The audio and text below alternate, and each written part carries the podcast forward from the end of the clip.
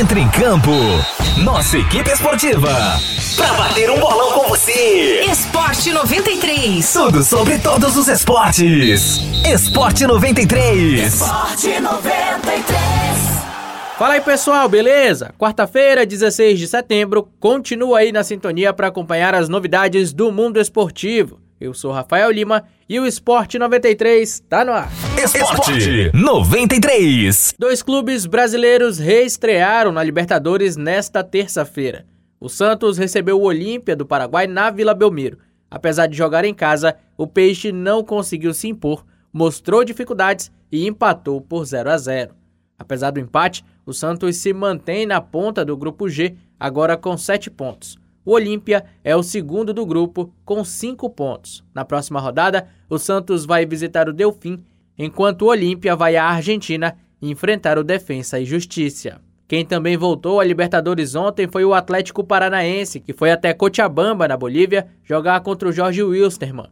O Furacão não teve vida fácil e venceu de virada por 3 a 2. O grande destaque da partida foi o atacante Walter, que entrou no segundo tempo e precisou de apenas oito minutos para fazer o gol da vitória do Atlético aos 45 do segundo tempo. O atacante estava sem marcar gols há mais de dois anos. Ele estava suspenso após ter sido pego no exame antidoping pelo uso de medicamento para emagrecimento. Ele cumpriu punição por dois anos e só voltou a jogar no mês passado contra o Fluminense. Após a partida, o atacante relembrou das dificuldades para dar a volta por cima. Passou um filme assim, quase dois anos sem, sem jogar futebol. Como que ia ser minha reação depois do gol? É só agradecer a Deus, agradecer a minha esposa, agradecer todos os companheiros que veio me abraçar, sabe? É, é, é um dia especial para mim, um dia.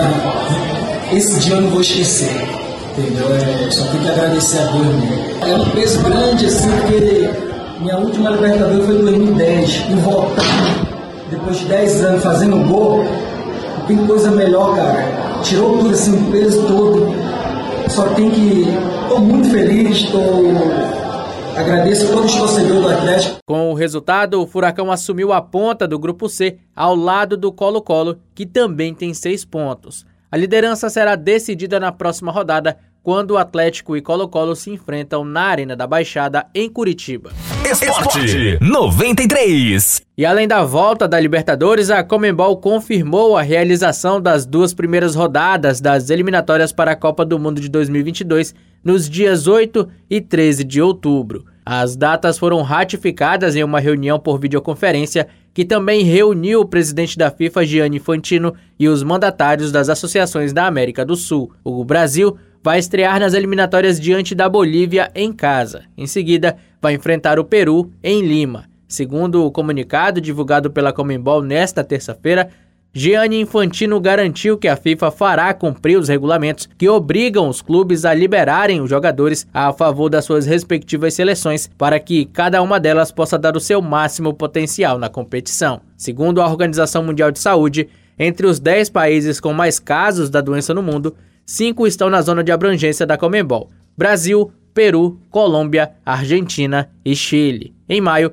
a OMS apontou a América do Sul como novo epicentro do vírus. Isso significa que os atletas que atuam no exterior e forem convocados terão de ser liberados para os seus clubes para as eliminatórias, o que pode gerar um impasse pela necessidade de que eles cumpram uma quarentena ao retornarem aos países onde moram devido à pandemia do novo coronavírus. No caso de atletas que jogam no Brasil, os compromissos pelas eliminatórias deverão desfalcar as equipes do Campeonato Brasileiro entre a 14ª rodada, que está marcada para o dia 7 de outubro, e a 16ª, que está marcada para o dia 14 de outubro. Esporte 93. E chegou a hora da atualização do mercado da bola. Apesar de ter sido rebaixado com a equipe do espanhol na última edição da La Liga, o centroavante argentino Jonathan Cageres seguirá disputando a elite do futebol espanhol na temporada 2020-2021. Isso porque, no início da semana, a equipe do Osasuna anunciou em seus canais oficiais a chegada do atleta de 26 anos, que irá para sua quarta experiência seguida no país. Na Inglaterra, o Arsenal anunciou nesta terça-feira a renovação de contrato com Pierre-Emerick Aubameyang. O atacante franco-gabonês assinou por mais três temporadas com o clube londrino. Ainda em solo inglês, o Tottenham se aproximou da contratação de dois jogadores do Real Madrid. Um deles é o lateral esquerdo Sérgio Reguilhon e o outro, o atacante Gareth Bale. Enquanto Reguilhon viria em definitivo, o galês chegaria por empréstimo com opção de compra de 20 milhões de euros. Para encerrar, tem atacante novo chegando na Juventus, da Itália. Após as negociações com Luiz Soares esfriarem, a Juve tem um acerto com o atacante Dzeko da Roma e deve anunciar o centroavante bósnio em breve.